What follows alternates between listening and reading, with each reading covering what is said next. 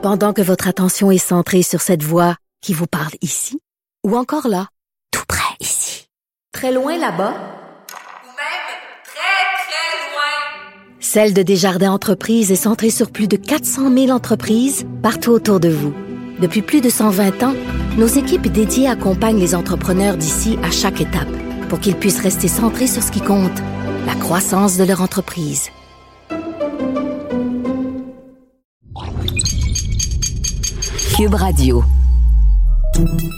Salut, c'est Charles Tran avec l'équipe dans 5 minutes. On s'intéresse aux sciences, à l'histoire et à l'actualité.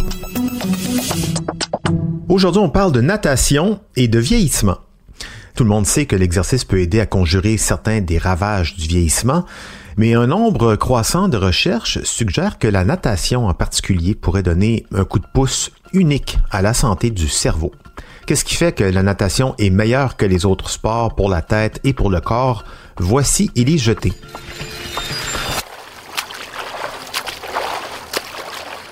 Il a été démontré que la natation régulière améliore la mémoire, la fonction cognitive, la réponse immunitaire et l'humeur.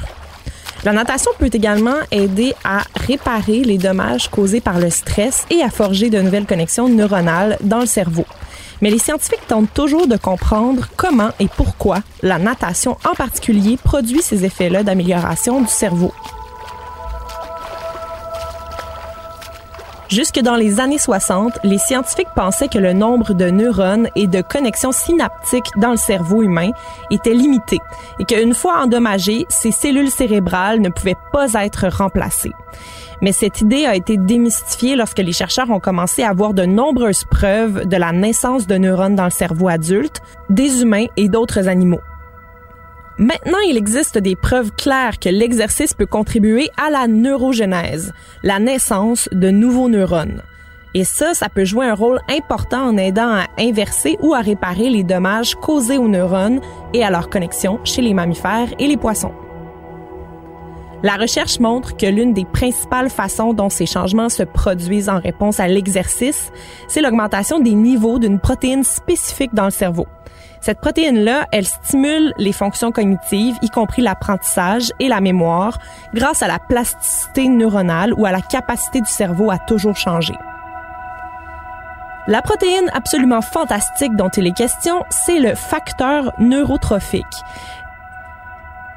Des études chez l'homme ont trouvé une forte relation entre les concentrations de facteurs neurotrophiques circulant dans le cerveau et une augmentation de la taille de l'hippocampe. Ça, c'est la région du cerveau qui est responsable de l'apprentissage et de la mémoire. Ces protéines améliorent aussi les performances cognitives et aident à réduire l'anxiété et la dépression. L'exercice aérobique favorise également la libération de messagers chimiques spécifiques appelés neurotransmetteurs. L'un d'eux, c'est la sérotonine, et quand il y a de la sérotonine, il y a une réduction de la dépression et de l'anxiété et une amélioration de l'humeur. Dans des études sur des poissons qui s'entraînent, les scientifiques ont observé des changements dans les gènes qui s'occupent d'augmenter les niveaux de facteurs neurotrophiques. Mais c'est quoi la particularité de la natation?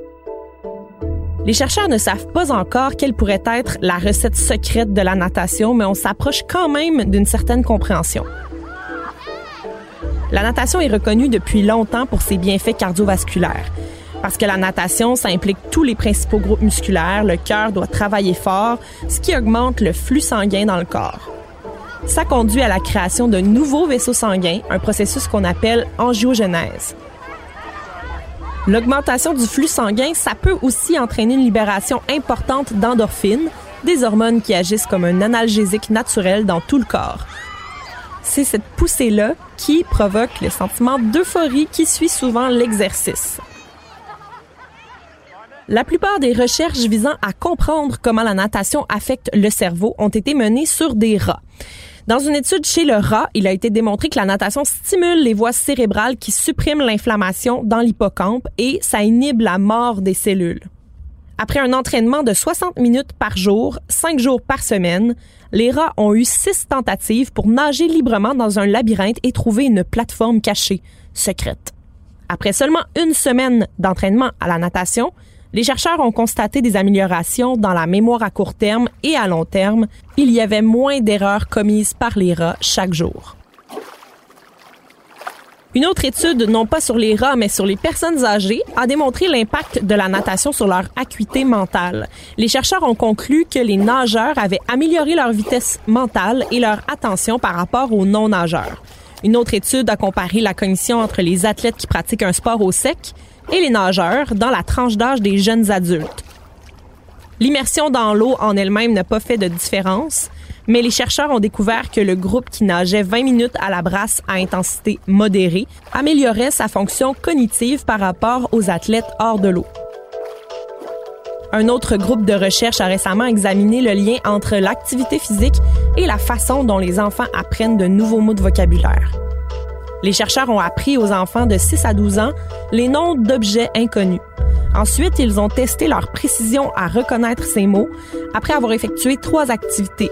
Du coloriage, une activité de repos, de la natation, une activité d'aérobie et un exercice de type CrossFit, activité anaérobique, pendant trois minutes.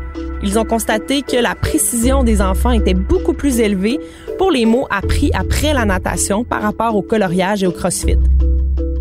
Pendant des siècles, les gens ont été à la recherche d'une manière de garder le cerveau jeune. Nager pourrait peut-être être le premier pas vers la jeunesse éternelle. Premier pas, ou plutôt première brasse vers euh, une cure de jouvence très abordable.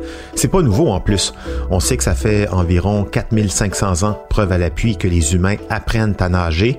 Les Romains parlaient même des gens instruits comme de ceux qui savaient lire et nager. La natation comme discipline olympique a fait son apparition beaucoup plus tard, en 1924, à l'occasion des Jeux de Paris. Donc, au prochain jeu, on devrait célébrer le centième de la discipline. Une discipline encore aujourd'hui spectaculaire à voir et exigeante à pratiquer. Et en plus, ça garde jeune. Merci, les jeter, c'était en cinq minutes.